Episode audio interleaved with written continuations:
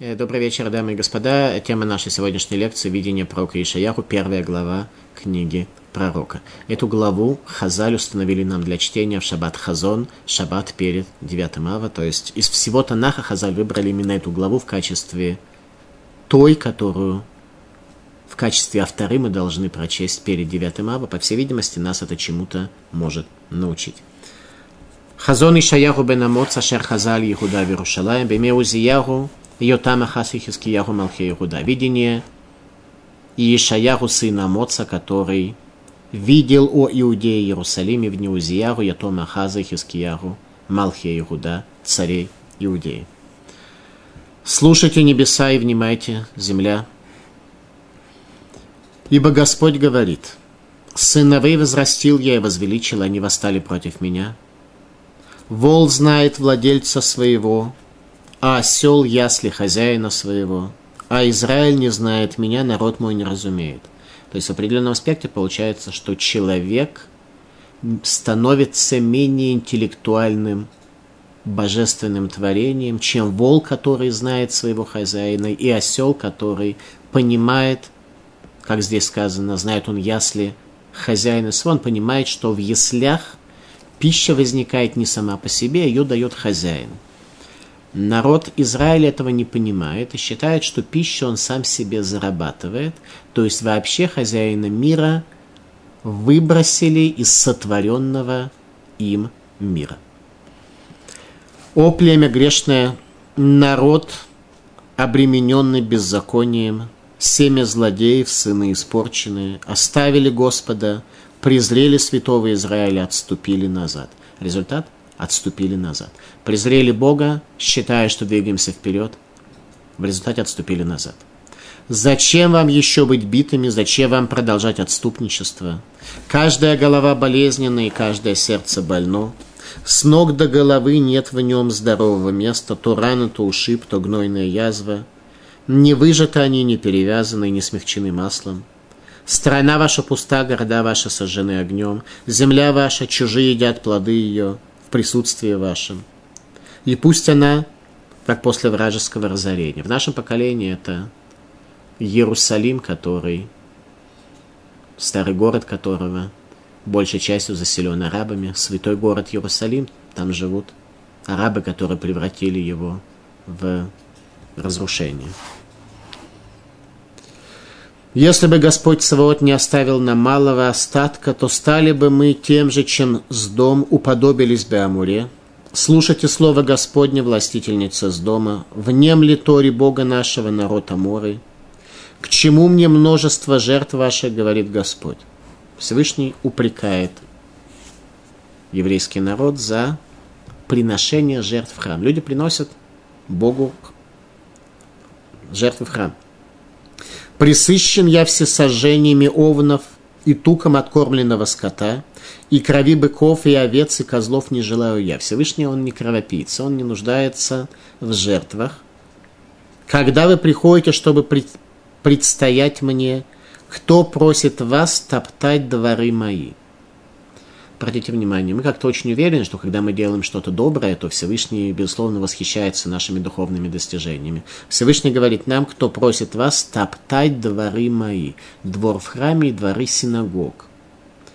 Не надо приходить в синагоги, если вы топчете дворы, сказано здесь. То есть, по всей видимости, пророк отмечает, что служение Всевышний требует от исправленного человека – не приносите больше пустого дара воскурения, что является самым возвышенным служением в Иерусалимском храме, Рактарат Кторет, возжигание благовоний, мерзость для меня. Этот запах, аромат благовоний становится мерзостью для меня. Собрание, которое вы собираете в начале нового месяца и в субботу, не терплю я, беззаконие с празднеством – Жертвы ваши в начале нового месяца и празднества ваши ненавистны стали душе моей. Обузы они стали для меня, устал я терпеть их. Не случайно Хазаль установили нам это для чтения перед 9 ава, чтобы мы могли немножко задуматься о том, как Всевышний относится к нашим с вами духовным достижениям. Он восхищен ими или, не дай Бог, наоборот. И когда вы протянете руки ваши, я отращу от вас, отче мои, сколько бы вы ни молились, я не слышу. Руки ваши полны крови, омойтесь, очиститесь, удалите зло поступков ваших от очей моей, моих. Перестаньте творить зло, учитесь творить добро, требуйте справедливого суда, поддержите угнетенного, верно судите сироту, вступайте за вдову. Давайте же рассудимся, говорит Господь, если будут грехи ваши красны, как карамзин, то станут белыми, как снег, а если будут они красны, как багрянец, то станут белыми, как шерсть. Если захотите внять мне и послушаетесь, то будете вкушать блага земли. Если же откажетесь и воспротивитесь, то будете пожраны мечом, ибо так изрекли уста Господа. Как город верный, исполненный правосудия, стал блудником, праведность обитала в нем, а ныне убийцы – Серебро твое стало с примесью, вино твое разбавлено водой. Главы твои отступники и сообщники воров, все они любят взятки, гонятся за мздой. Все они любят взятки, гонятся за мздой. Сироту не судят они справедливо, и тяжба вдовы не доходит до них. Поэтому, говорит владыка Господь Савод Всесильный Израиля, «О, успокоюсь я через противников моих, отомщу я врагам моим, и снова налагать буду руку мою на тебя, и очищу тебя, как щелочью, от всех примесей твоих, и удалю все твое олово. Всевышний будет очищать грешника. Здесь он нам дал свое обещание не оставить грешника во грехе. В том смысле, что грешник будет страдать, жизнь у него будет не складываться до тех пор, пока он не устранит грех из сердца своего и мышления своего. И опять поставлю судей твоих, как прежде, и советников твоих, как в начале. После этого будешь ты назван городом праведности, городом верным. Цион искупится правосудием, раскаявшиеся его праведностью. И отступники и грешники сокрушены будут вместе, и оставившие Господа исчезнут, ибо устыдитесь теребинтов, кумирных деревьев, которые вы любили, и просрамлены будете за кумирные сады, которые вы избрали – Ибо будете вы, как теребинт, чьи листья завяли, как сад, в котором нет воды. И сильный станет пакли, а изделие его искры, и будут гореть оба вместе, и никто не потушит. Первая глава книги пророка Ишаяру. Хазон Ишаяру бен Амоц. В первоисточниках э, упомянуто, что лишь два пророка назвали свое пророчество словом «хазон» – видение. Видение не передача каких-то слов Бога, а глобальное фундаментальное видение. Один из них – это пророк Ишаяру, который говорит о конце дней. Второй из них – это пророк Авадия, Гер из Идома, который начинает свое пророчество словом «хазон», говоря тоже о конце дней – о периоде пребывания Израиля в Идомском изгнании. Это действительно хазон видения на долгие исторические этапы вперед. В этом смысле книга про Ишаяру имеет для нас особое значение. Гематрия слова «хазон», как отмечают в Мидраше Года, 71, то есть Сангедрин. Хазон – это то, что должно касаться в первую очередь Сангедрина. Пророчество о грехе в Иудее исправленном состоянии мира – которая наступит в дни Машииха, это основная задача книги пророка Иешаяху, начиная с 41 главы. Талмуд в трактате Мегила. Масорд гибеядейну, миавутейну, амоц веамат саахим раю, вектив хазон Ишаяху бен амоц. Традиция у нас в наших руках – которая верно передана на протяжении поколений от наших отцов, что Амоц и Амация были братьями. И сказаны в видении Ишаяху бен Амоца. Кто такой пророк Ишаяху с точки зрения своего коленного признака? Оказывается, что пророк Ишаяху был двоюродным братом царя Узияру, который покрылся проказом, в результате чего пророк Ишаяху был избран в качестве великого пророка. Таким образом, Амоц и Амация, говорит Мегила, были братья. Соответственно, Узияху был сыном Амации, а пророк Ишаяху был сыном Амоца. Что мы знаем о Амоце, отце пророка Ишаяху? Мы о нем знаем, что он был одним из десяти людей в Танахе, который называется Иша и Луким. Амоц фигурирует в Танахе. Иша и Луким, человек Бога. Таких людей в Танахе только десять. Один из них это Амоц. Отсюда мы учим с вами принцип схутовод, заслуги отцов. Если у отцов есть заслуги, они рождают детей с более возвышенной великой душой, ибо сладкое не породит горько, иначе как если нет горечи и полыни в самом корне, так говорит пророк Ехескель в 20 главе, 18 главе своей книги.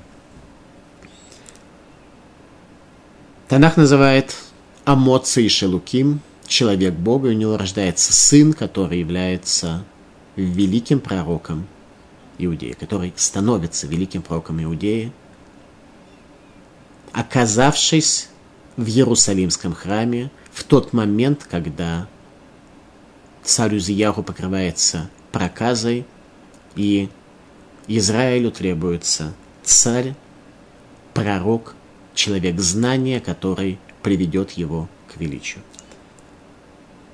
Царем пророк Ишаяху не становится, ибо царство передается по линии от отца к сыну в доме Давида. Он становится великим учителем Израиль. Раш. Арба Малахим Галалу, пророк э, Ишаяху был царем в дни царствования четырех царей. Арба Малахим Галалу, Кипер Баямав, четыре царя, он умертвил в дни своей жизни. Байом Шаництара Узияру Шарта Алавшхина, в день, когда покрылся проказой царь Узияру, то божественное присутствие распространилось на царя, на пророка, извиняюсь, Ишаяру. Венитнава коль емера мелахим галалу, он пророчествовал все дни жизни этих четырех царей, ад шамад Минаше Гарго, до тех пор, пока не пришел Минаше, сын царя Хискияру, и внук пророка Ишаяру, и не предал его смерти. Мы будем это подробно изучать. Веневуазуны раби Мехискиягу Ахарши Галоса Реташватим. И это пророчество было сказано в дни царя Хискияху, когда были изгнаны 10 колен. То есть, когда пророк Ишаяру укоряет еврейский народ, увещевает его в духовном сбое, в таком духовном сбое, что даже их заповеди Всевышний не готовы носить, что спрашивает Всевышний, зачем вы топчете мои дворы, произошло это после того, как 10 колен были изгнаны и навсегда пропали от Израиля. Соответственно, вы понимаете, что волновало пророка, почему он говорит об этом. Он опасается, что, не дай Бог, Иудея может последовать за Израилем, уйти в изгнание и не останется в сотворенном божественном мире памяти об избранном народе и о его особой миссии.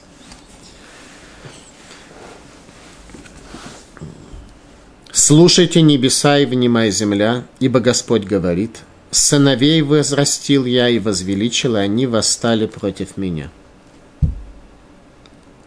Слушайте небеса и внимай земля. Радак обращает наше внимание на этот стих, говоря следующее. Так сказал Моше Рабейну Аллах Шалом, так сказал Моше Рабейну, когда он увещевал Израиль в книге Дворим перед своей смертью, он говорил так, «Гейзину Рашамаем, слушай земля, ибо они являются свидетельством между Богом и между Израилем». Как то сказано, «Ваида бам это Шамаем, и я в качестве свидетелей дам им небеса и землю, поскольку они навсегда сохраняются на все поколения» а поколения уходят. Олифишим Явроль Габрит Рашамаем Лоит Нуталам, либо если будет нарушение завета со стороны Израиля, то тогда небеса не дадут росы, Верарец лотитен Евула, и земля не даст своего урожая. Поэтому земля и небеса были избраны Мошерабейну и Ишаяру пророкам в качестве главных свидетелей. Единственная разница, что пророк Ишаяру сначала упомянул небеса, а после этого земля, Машарабейну все сказал иначе, в другой последовательности. Почему в дни пророка Ишаяру произошел разрыв между небесами и землей, поэтому пророк Ишаяру обращает в первую очередь наше внимание на небеса, которые оказались в состоянии отрыва от земли. Илкут Шимони. Мидраш Илкут Шимони. Омер Леакодыш Баргу сказал Всевышний благословлен он Ишаяру. Эморла Израиль, скажи Израилю, из таклуба шамаем шабаратил и шамашхем. Посмотрите на небеса, которые я создал для того, чтобы они служили вам. Шема шанает медато, шема гилгель хама, о шема галгаль хама, эйно лемин рамизрах. Может быть, небеса изменили порядок своего служения, а я их создал для служения вам. Может быть, солнце не поднималось с востока и не светит – всему миру. Как то сказано, «Вы зара Хашемиш, уба Хашемиш», как то сказано, «И засветило солнце, и село солнце». «Вело оде эле самар башлихуто», но более того, солнце радуется возложенной на него миссии, как то сказано, «Веруки хатан яцемехупато», что оно как солнце, как жених, который выходит из хупы своей. Вегейзине арец и услышь земля. Из таклуба арец посмотрите на землю. Шебаратил Шемешхем, который я создал для того, чтобы служить вам. Шемешента Мидата, может быть, земля изменила тот порядок, который был мною установлен, говорит Всевышний. Шема заратем велот самха, может быть, вы засеивали ее, она не дала своего урожая. Ошема заратем хитим вегаласурим, или, может быть, вы посеяли пшеницу, она дала вам ячмень вместо этого. В том, что касается материального мира, говорит Всевышний, посмотрите, как точно творение исполняет мою волю, не изменяя ее. Человек был избран, был сотворен как высшим творением и наделен в связи с этим свободой выбора. И посмотрите, в какое состояние этот мир привел человек своими поступками, а земля и небеса, являясь главными свидетелями, исполняют свою задачу. Но человек исказил возвышенный духовный образ, по которому был создан. Сказали мудрецы, «Баним гедалте варумамте, сыновей я, говорит пророк, приумножил, возрастил и возвеличил, верам пашуби, а они совершили грех против меня. Шегидалте верумам тетам мецвод. Я возвысил и возвеличил их посредством дарованных им заповедей. В это не надо верить, что заповеди возвеличивают и возвышают нас. В этом каждый человек должен убедиться лично на личном своем опыте, иначе он не сможет найти сил для того, чтобы продвигаться в возвеличивании, возвышении себя. Талмуд в трактате Кедушин. Раби Мейромер, Бейнкаху Бейнках, Атем Круим Баним. Так или иначе, то есть даже в состоянии греха вы называетесь сыновьями Всевышнего. Как то сказано, Баним Сахалим Гема, Вомер Баним Лоу и Мунбам, как то сказано, сыновья глупые они, сыновья, в которых нет веры. Вомер Зера Мерим Баним Эшхитим. Пророк Ишаяху говорит, семя злодейское, сыновья разрушающие – То есть даже в ситуации, когда мы совершаем грех, Всевышний смотрит на нас как на сыновей. Это означает, что он опережает милосердием свойства суда. Это означает, что он делает все, что может для того, чтобы хоть как-то мы могли продвинуться вперед. Вопрос, ощущаем мы божественную заботу о себе или не ощущаем. Вол знает владельца своего, а осел ясли хозяина своего. Израиль не знает меня, народ мой не разумеет. То есть получается, что вол, бык, он более интеллигентен, чем осел. Бык знает своего хозяина, лично, индивидуально, понимает, что вот это мой хозяин. Осел понимает только кормушку своего хозяина, он понимает, что кормушка его кормит, связи с хозяином не обнаруживает между хозяином и кормушкой. На случай понимает, что его корм приходит из кормушки. То есть он что-то ощущает, он говорит туда раба кормушке, которая дает ему пищу. Человек хвалит себя за все свои достижения и ругает других за неудачи, которые случаются в его жизни. В Талмуде в трактате Макот сказано так. На тему того, что оказывается, что человек в каком-то аспекте менее интеллектуален, интеллигентен, чем бык и осел. В Талмуде в трактате Макот сказано так. Амара Кодыш Баругу. Яво Миша Макира Вузбаалав, и Ефрами Миша Ино Макира Вузбаалав. Сказал Всевышний Благословен он, пусть придет тот, кто умеет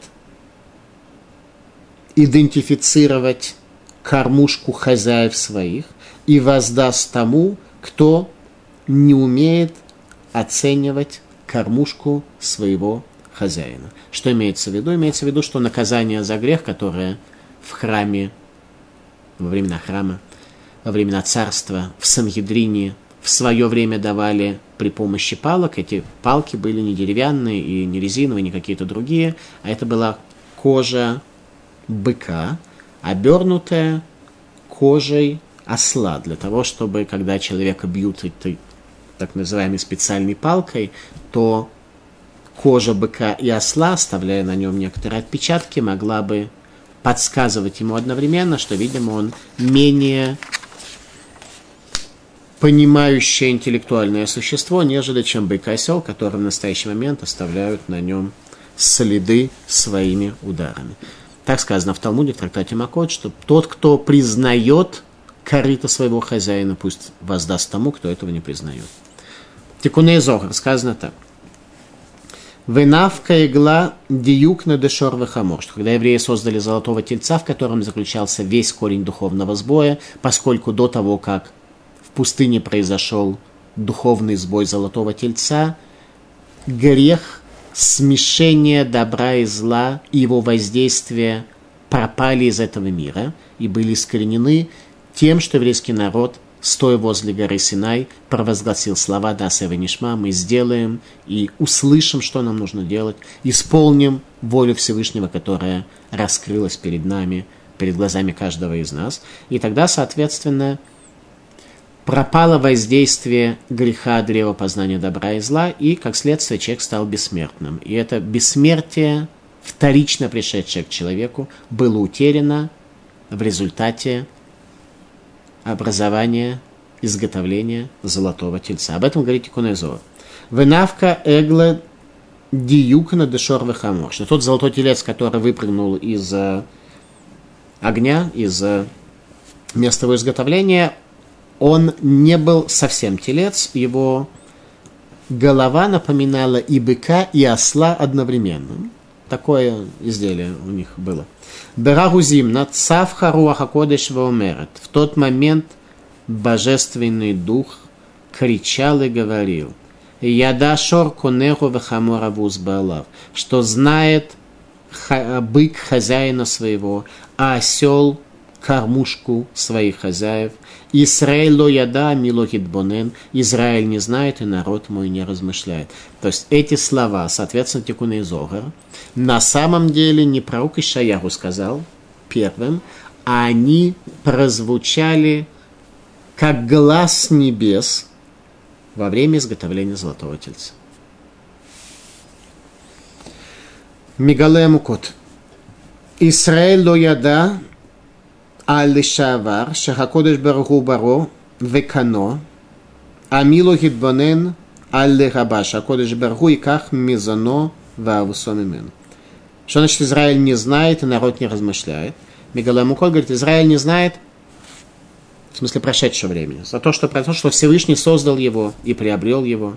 Народ мой не размышляет, что в дальнейшем Всевышний может забрать у него то божественное дарование, которое было ему дано, и о котором он не размышляет, которое он не ценит, считая это чем-то своим. Сегодня большинство населения испытывает экзистенциальные проблемы со своим кормом, однако выводы делают из этого весьма локального характера. В великой книге Мусара «Дом учения в Кельме» и «Суды Адат. Основы знания» сказано следующее, что Всевышний создал этот мир небывало красивым. В нем есть э, звезды, которые служат человеку, красивейший мир, столько в нем э, всевозможных овощей, фруктов, э, трав, всевозможных вещей, которые могут быть полезны человеку. При этом человек, который создан в этом мире, он, большинство их, являются при этом несчастливыми. Что-то мешает им прийти к счастью. И спрашивали в доме учения Мусара в Кельме, неужели это означает, что Всевышний создал мир – столь жестоко, сделав его небывало красивым, небывало красивым и поместив человека, чтобы он смотрел на этот мир и страдал по этому поводу? Ответ нет. Как только человек сможет исправить себя, тогда действительно его жизнь превратится в счастливую. Но если он будет жить намерением воцарить себя в этом мире – захватить в этом мире как можно больше для себя кусок, то никогда, к счастью, он прийти не может, потому что всегда кто-то будет напоминать ему, что он не царь здесь, а раб, который зависит от своего хозяина. Это людям мешает. Поэтому сегодня, когда у человека происходит напоминание ему в этом мире, что он не хозяин этого мира, что он вполне мог бы подумать и позаботиться о каких-то духовных выводах из событий, которые с ним происходят, то люди склонны делать выводы весьма локального характера и не продвигаться в духовном постижении. О, племя грешное, народ, обремененный беззаконием, семя злодеев, сыны испорченные, оставили Господа, презрели святого Израиля и в результате отступили назад. Беньяху бен Яхуяда. Убезе, убазе, пирашьте. Гой, гой хоте ам каведавон, вот народ грешный, народ тяжелый грехом. Хоте лашон хисарон, шемихасер от гей ахрона, венишара, венишару отиот гой. Что такое гой? Восклицание горести, гой, вот, горесть. Это состояние, говорит Беньяху бен Йохояда, это автор великой книги по Кабале, который говорит, что если от божественного имени убрать последнюю букву, то тогда божественное имя превращается в гой, что означает горе и несчастье. Если действительно от божественного уровня, от божественного имени что-то отрезать, то получается немножко плохо. Рамбам в Елхот Шува напоминает нам, а, что мешает нам нашему возвращению к истинному видению картины мира. Говорит Рамбам следующее. У Мирен Хамиша Дварим, Гануалим Даркей Чува, Бифней Осейгем. Есть пять причин, которые закрывают врата Тшувы, запирают врата Тшувы перед теми, кто стремится, запирают врата раскаяния. Вот они, первое. Рапуреш Минхацибур, тот, кто отдаляется от общины. Лефиша безманша я судшува луя и марем, вейну зохей марем без сим. Потому что когда община совершает раскаяние и происходят какие-то духовные, динамические изменения в жизни общины, то он оказывается к этому непричастен. В этом смысле очень важно для наших Э, слушателей, зрителей, э, которые находятся где-то далеко, где нет еврейских общин, понять, насколько это важно, и попытаться сделать себе равина, попытаться находиться хоть в какой-то мере, хоть в какой-то связи, хоть с какой-то общиной для того, чтобы не жить в одиночку. Еврейский образ жизни предполагает наличие друзей, единомышленников, свадеб, обрезаний, бармиц, чего-то такого, где у тебя есть возможность ощущения себя частью общины народа Израиля. В одиночку жить очень плохо, поэтому кто может э, покинуть такое одинокое место жительства, то это очень важно сделать. Тот, кто не может, э, хотя бы понимать, что у вас это проблема, и, соответственно, стремиться к тому, чтобы жить в какой-то общине, стремиться к этому. Может быть, Всевышний поможет, вы сможете решить эту проблему. А вторая причина, которая мешает человеку продвижению в раскаянии, говорит Рамбам следующее. Рахулек аль хамим, тот, кто спорит со словами мудрецов, Лефиша махлакто гуреметло лифрош мирем вейну. Потому что его спор с мудрецами – спор не мудреца с мудрецами приводит к тому, что он отдаляется от них и не может постичь путей раскаяния, возвращения. Под раскаянием и возвращением и чувой мы здесь на самом деле понимаем переход человека от какого-то дикого, безумного состояния мышления к ясному видению духовной картины мира ясной настолько, насколько это возможно. Безусловно, здесь уровней человека бесконечное множество, но в всяком случае переход концептуально, когда человек задумывается о переходе на какие-то новые уровни, то это уже является началом его динамики. Третье, Гамаль Игаль Мицвод, человек, который насмехается над заповедями. Шенит Базуба и Нава, и Нору Дефа что заповеди теряют важность в его глазах, он не стремится за ними и не исполняет их. И если так, то чем может быть его достоинство? Четвертый момент, мешающий возвращению человека. Верамивазе работава, שדבר זה גורם לו לדוחפו ולטרדו כגחזי, ובזמן שנטרד לא יימצא מלמד ומורה Лодера Ремеша. Человек насмехается над своими учителями, и тогда он может оказаться отторгнутым, как Гехази, служка царя, э, пророка Илиши. И если так, каким образом он придет к истине? К истине лучше прийти при помощи тех людей, которые получили знания от пришедших к истине.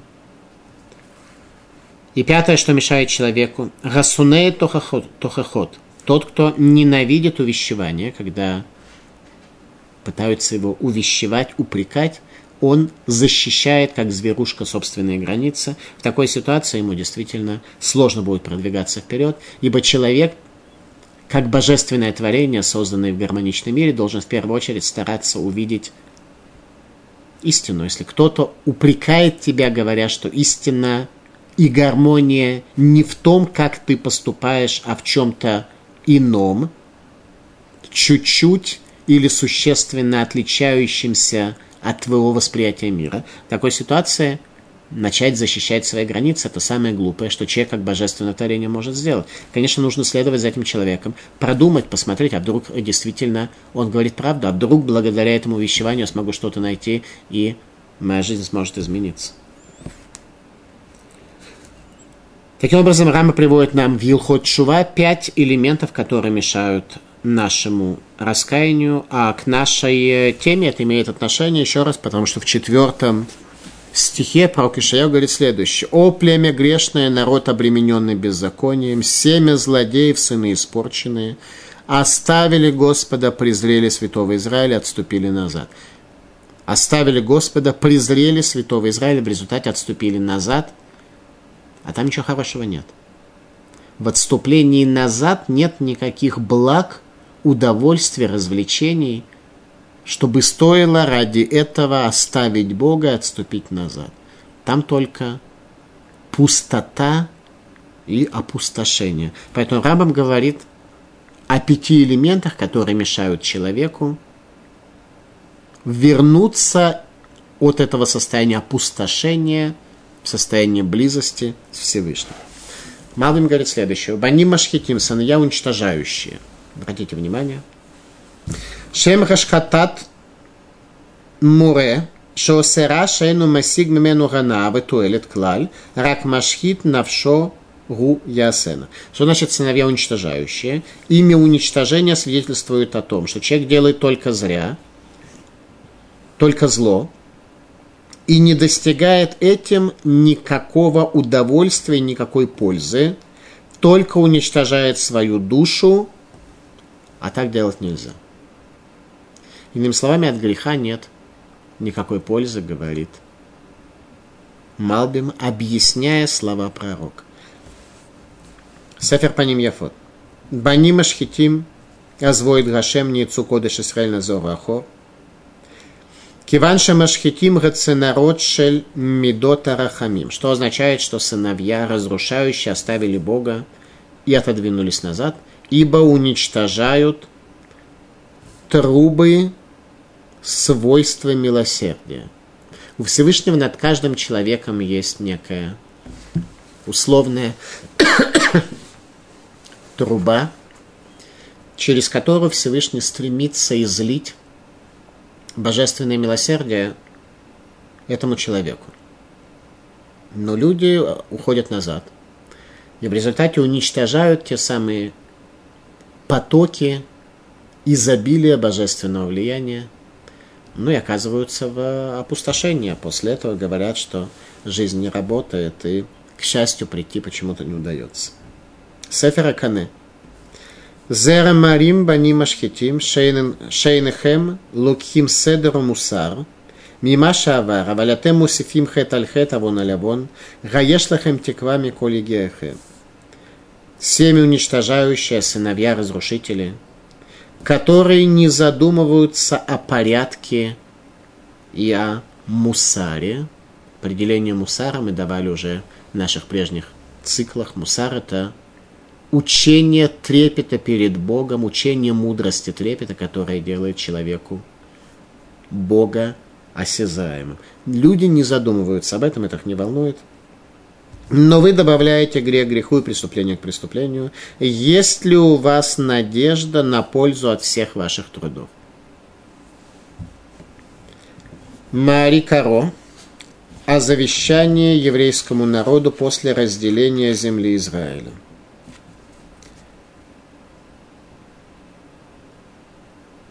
Яшо оставляет еврейскому народу завещание – после того, как он разделил между ними землю Израиля, все разошлись. Каждый под свою смоковницу и под виноградную лозу. В результате пропало общее управление и период судьи, о котором мы говорили э, в нашей предыдущей вступительной лекции. Коамарашем, бебра нагаришва вотехем. Так сказал Всевышний. Эти слова вошли в пасхальную году. То есть эти слова столь важны, что их в пасхальную году предельно сжатую, куда вошли только самые первостепенные, фундаментальные отрывки нашего знания.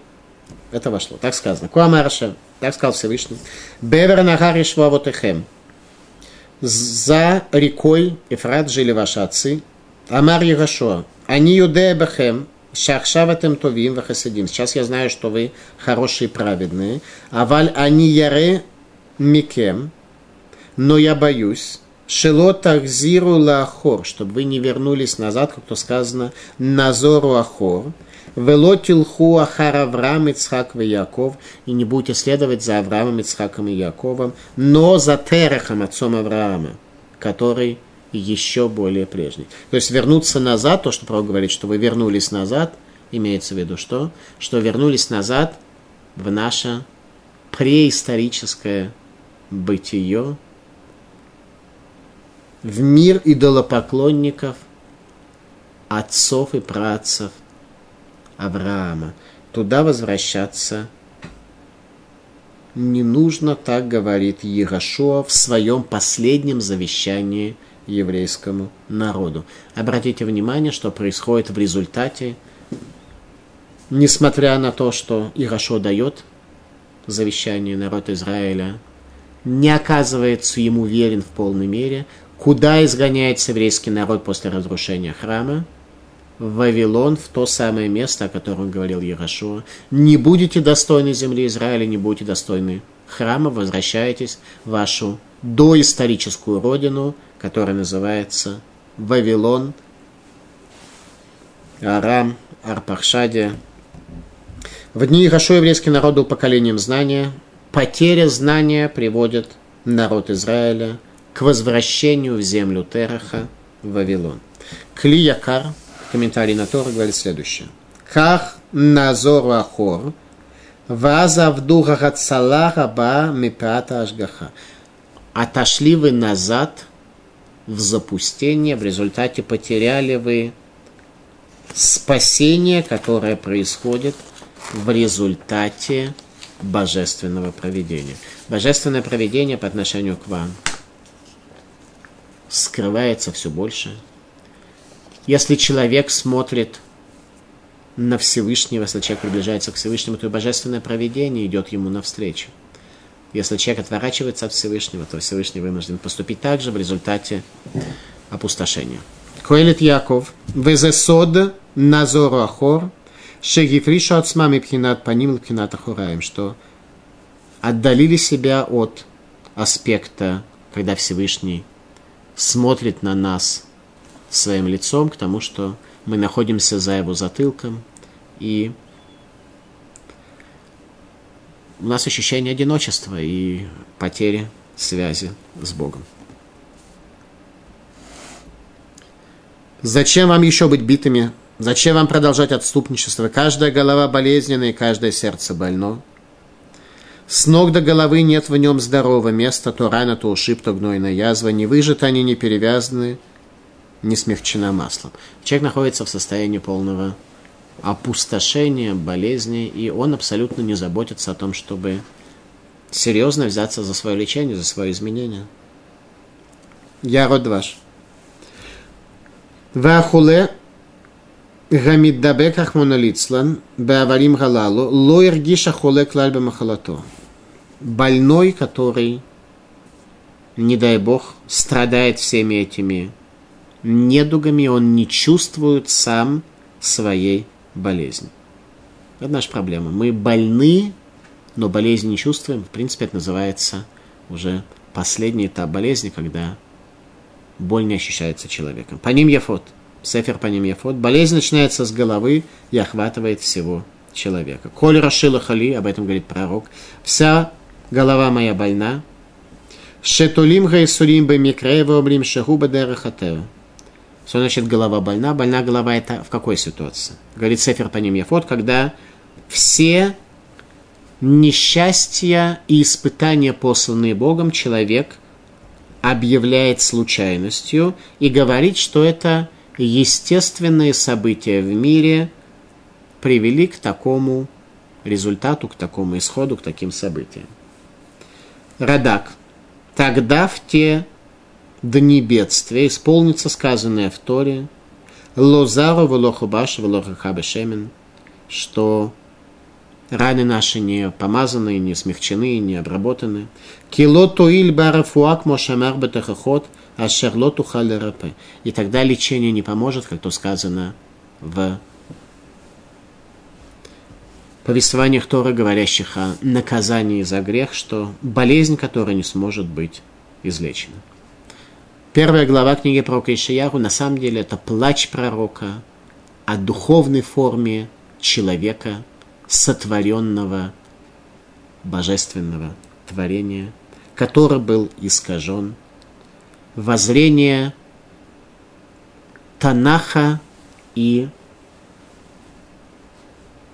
мусара на образ человека лучше всего можно описать стихом из Тейлим, 8 глава. Ватяхасреху мят меолаким и квод вадар театреху. И не хватает человеку лишь немногого до Бога, и славой и красой окружил его.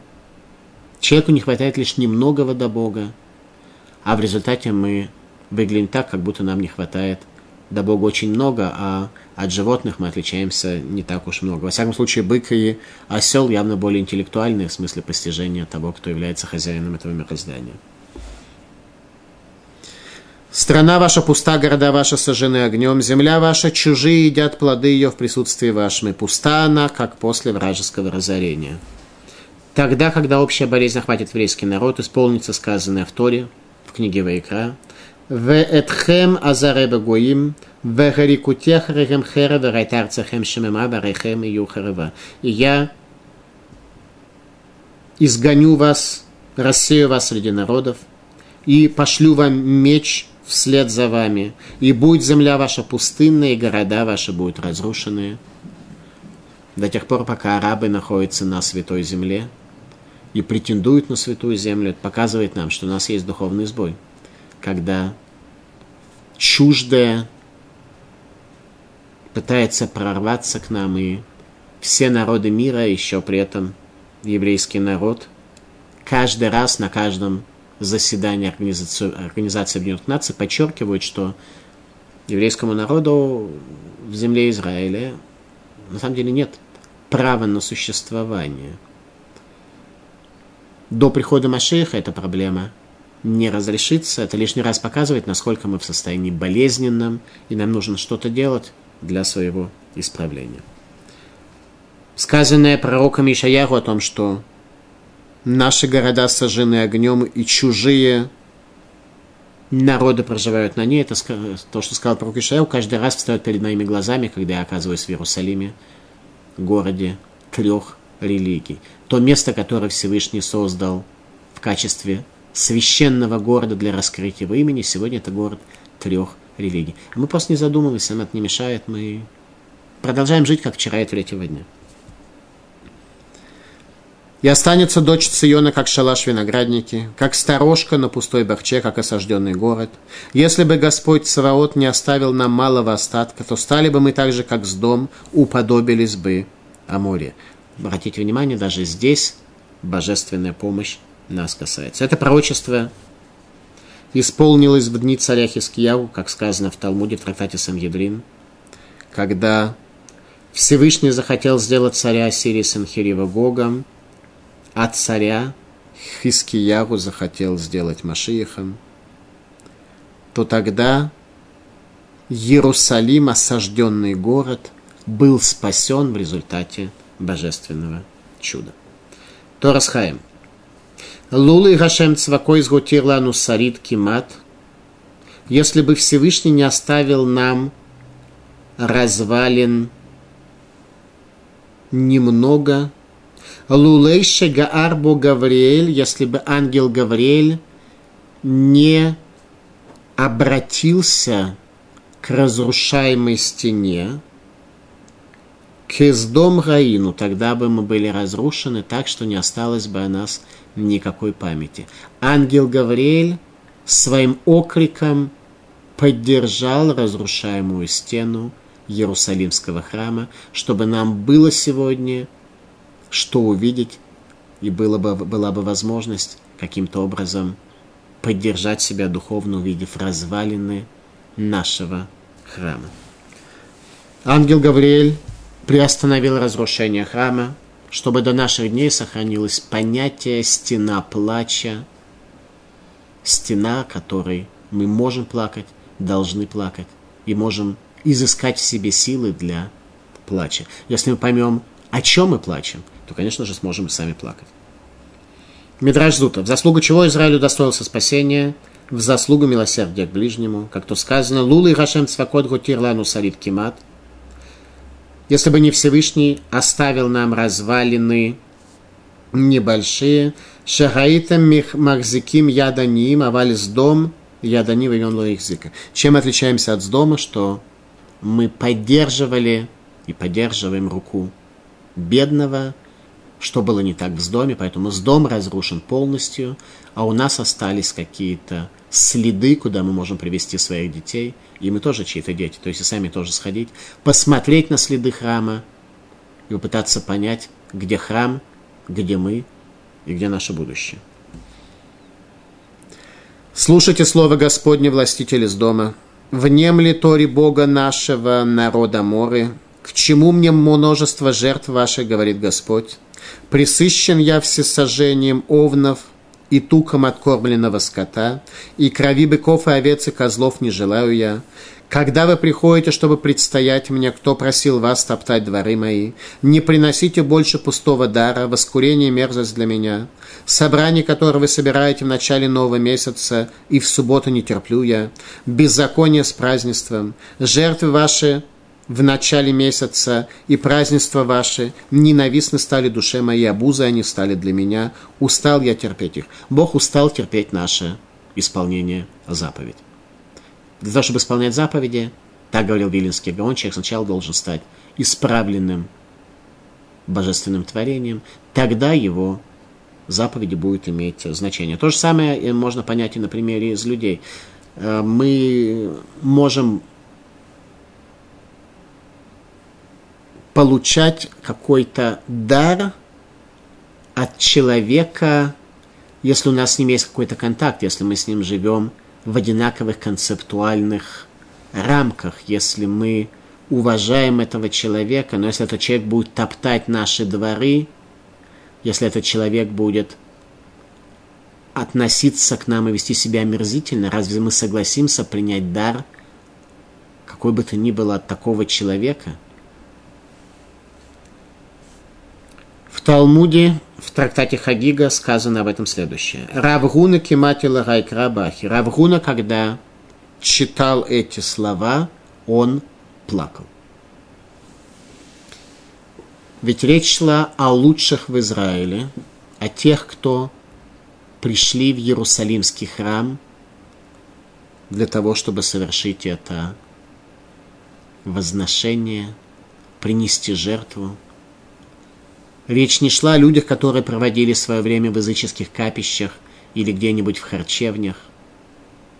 А речь шла о лучших, и тем не менее Всевышний требует от человека таких достоинств, такой степени исправления, что упрекает пришедших в Иерусалимский храм. Мы зачастую склонны считать, что Всевышний в целом к нам неплохо относится и весьма радуется нашему исполнению заповедей. Почему же нет? Мы что-то исполняем, Всевышний должен быть э, очень счастлив от э, нашего исполнения. Раши говорит следующее. Мибекеш зот миятхем моска царай. Кто просил этого от вас? Топтать дворы мои. Это сказал пророк. Раша объясняет эти слова так. Лермос от хацерай, ахарей шейн левавхем шалемами. Топтать дворы мои после того, как ваши сердца нецельные со мной. Кто вас просил топтать дворы? В Талмуде в Тракате Хагига приводится Тана Гарель вахатаме птури мин гарея. Необрезанный и нечистый, свободный от того, чтобы предстать перед Богом в надлежащие дни праздника в Иерусалимском храме. Нечистый свободен, и Арель необрезанный, то есть не вступивший в завет – с Богом, он свободен, ему в храме делать нечего. И вообще запрещено появляться. Нечистому запрещено появляться, необрезанному нет запрета на появление в храме, но от э, близости с Богом в праздник Песах, Сукот и Шивот он свободен. И когда вы протянете руки ваши я отвращу от вас очи мои, и сколько бы вы ни молились, я не слышу. Руки ваши полны крови, омойтесь, очиститесь, удалите зло поступков ваших от очей моих, перестаньте творить зло, учитесь творить добро, требуйте справедливого суда, поддержите угнетенного, верно судите сироту, вступайтесь за вдову.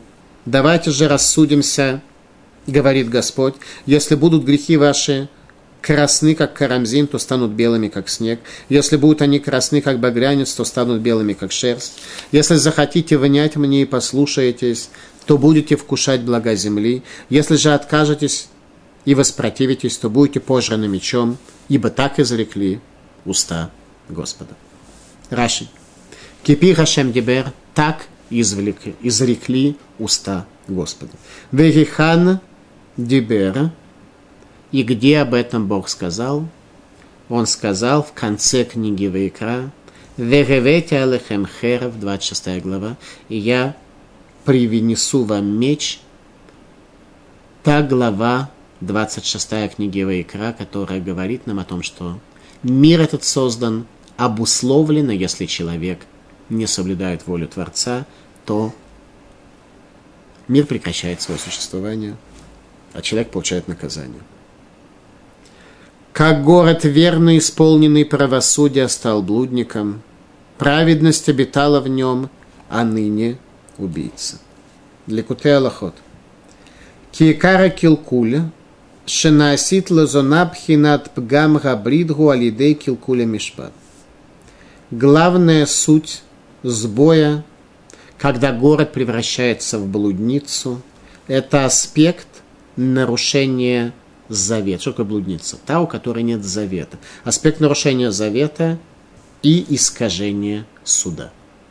Суда, в том числе и суждений человека, который охвачен всевозможными мыслями блуда, тогда нет у него суда, суждения, тогда он в сбое. Серебро твое стало с примесью, вино твое разбавлено водой, главы твои отступники, сообщники воров – все они любят взятки, гонятся за мздой, сироту не судят они справедливо, и тяжба вдовы не доходит до них. Все заняты своими делами, и судьи тоже. В Иерусалиме складывается искаженная действительность, что привело к исчезновению этого особого великого города, места связи между Богом и человеком. Этого города больше нет. В этом суть предназначения пророчества пророка Ишаяру, Поэтому он был Всевышним дарован еврейскому народу, чтобы поддержать уставшего в его жизни, в его служении. Поэтому говорит владыка, владыка Господь Свод Всесильный, Успокоюсь я через противников моих, отомщу врагам моим, и снова налагать буду руку мою на тебя, очищу тебя, как щелочи от всех примесей твоих и удалю все твое олово, и опять поставлю судей твоих, как прежде, советников твоих, как в начале. После этого будешь ты назван городом праведным, городом верным. Цион искупится правосудием, а раскаявшиеся его праведностью. Цион искупляется правосудием, способностью человека судить верно. Радак. Это пророчество исполнится в полной мере только в конце дней. Как современники пророка Ишаяру, граждане Иудеи, жители Иерусалима, отнеслись к словам великого пророка о горе и бедствии, которое он видел в дальнейшем для Иудеи, Иерусалима и храма. Они внемлили его слову, поэтому удостоились спасения от армии Санхирива, царя Ассирии. Народ сделал чуву, исправил свои пути и разрушил